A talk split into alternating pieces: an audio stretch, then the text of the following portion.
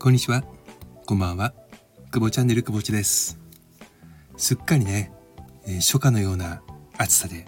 日中は肌がじりじりと焦げておりました久保ちです。皆さんはね、えー、いかがお過ごしでしょうか？ついにね、4月の25日ということで、早くも新学期月末という形になりました。久保ちはこの4月25 27日、あと2日後ですね、4月27日の夜8時から、ついにね、オープンセッションで、えー、新しいワークをお披露目することになっております。なので、えー、非常にドキドキをしています。構想6ヶ月なんですけども、実際にね、手を動かし始めて、作り始めたのが、えーと、昨年の秋過ぎたあたりでしたから、まあ、ちょこまかちょこまか作ってはいたんですけれどもね。うんまあでもどうでしょうね。やっぱり4ヶ月以上はかかったかな。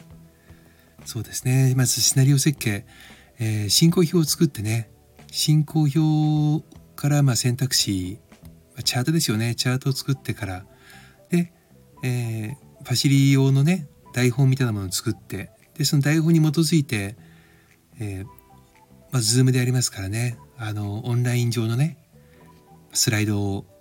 とか動画をね作っていったわけですけれども今回ね音についてこう新しい気づきをねもたらしたいなと思ってやり始めたんですけれどもやっぱり奥が深くてねあのいろいろ作り始めていったらで当然ながら作りながらねいろいろと知識保管をしていこうないかなきゃならない局面もあって知れば知るほど奥深い何がって言われるとね人間がっていう風な答えになるんですけどもね。うん。ちょうどあのほぼね、えー、並走してあの企業様のね新規事業のプロジェクトもお手伝いさせてさせていただいていたのでまあいろいろな刺激がねあのあってとっても面白かったです。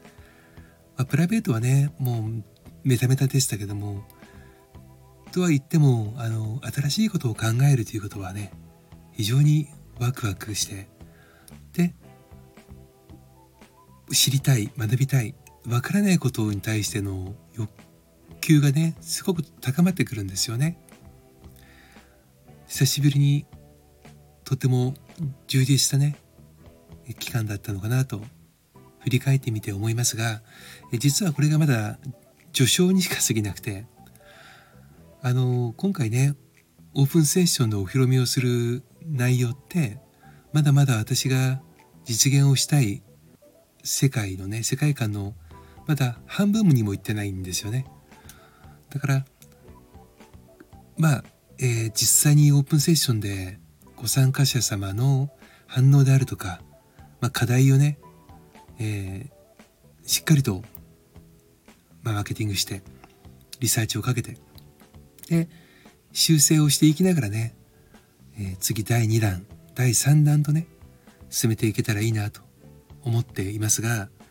えー、そこ時をねほぼ同じくしてねちょっとまた新しいやりたいことが出てきてしまいました。それは何かというと懐かしさっていうね感情は人間にだけもあるんだろうか。もし、え人間以外にも懐かしいという感覚があるんだとしたらそれは人のそれとどう違うのか。懐かしい。昔はねこの懐かしいっていうことは介護主義につながって、えー、現実逃避しているんじゃないかとか今に向き合っていないんじゃないかとかね、えー、よく言われていました。近年医療や介護の世界においてはこの懐かしいもしくは懐かしむということについては非常にねプラスでポジティブに捉えられております。そして積極的に導入をされ始めてきているそうです。今回久保地がねあの取り組んでいる音というテーマに関してもそうなんですけれども人間の脳というのはどんなね時に過去の思い出や記憶をね引き出すことができるのかアクセスがたやすくできるのかそこをね考えると、まあ、よくね皆さんもご経験あることで言うと匂いですね。それから音。一番はねやっぱり視覚だと思うんですよ。目から入ってくる情報。でも考えてみましょう。人間には五感があります。視覚嗅覚聴覚味覚触覚。味覚食べた時に懐かしい味。ね思い出すこと。経験あられる方いらっしゃるんじゃないかなと思います。そして懐かしい匂い。そしてその懐かしい匂いは同じ匂いを嗅いでもその人にしか記憶を蘇らせる効果がなかったりもします。また同じ匂いでも蘇る記憶は異なります。同じように音を聞いても同じ音を聞いても蘇る記憶が同じとは限りませんしそもそもそれがキーになっているかどうかも危ういですよね。私たちの脳はねそれだけたくさんの情報これだけ毎日いろんな情報に接していますけどもその中から匂いや味覚や聴覚や視覚そして触覚ありとあらゆるものをその時に感じたものと結びつけてそれを記憶の小部屋にねしまい込んでいます。もしそれが自由自在に検索ができて引っ張り出すことができるんだったらばどうでしょう？もしくは引っ張り出したくない記憶というものがどんなキーでねどんな鍵で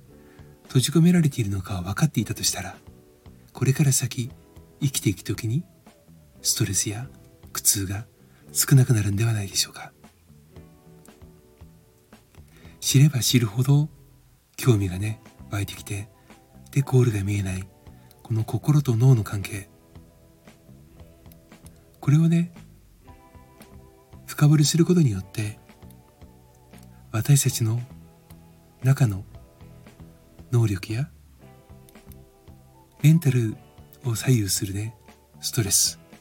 そしてポジティブな感情。これらをある程度ある程度ですよ。ある程度意図的に意図的にね活用ができるんではないかなと。そういうふうに久保地は思っているわけです。4月の27日夜8時からポイントビュージャパンとライブでね行います。セッションオープンセッション。約90分のセッションですけれども音と出会う。音に遊ぶっていうね、えー、まあ、副題を持ってやる、えー、この新しい体験に、えー、一人でもね多くの方が参加していただいて、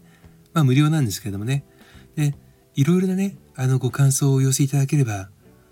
狙った通りになるのか狙った狙いと違ったとしてもねそれはそれで私自身が新しい気づきになっていいかなと思ってます。やっぱりね新しいものを作る生み出すっていうのは本当に苦しいけどもワクワクしますよね。はい。今日はあと2日、えー、開催まで、えー、2日に迫りました。オープンセッションについて、えー、宣伝をね タブに入れてお届けをしました、えー、最後までお付き合いいただきありがとうございました。久保地でした。それではまた。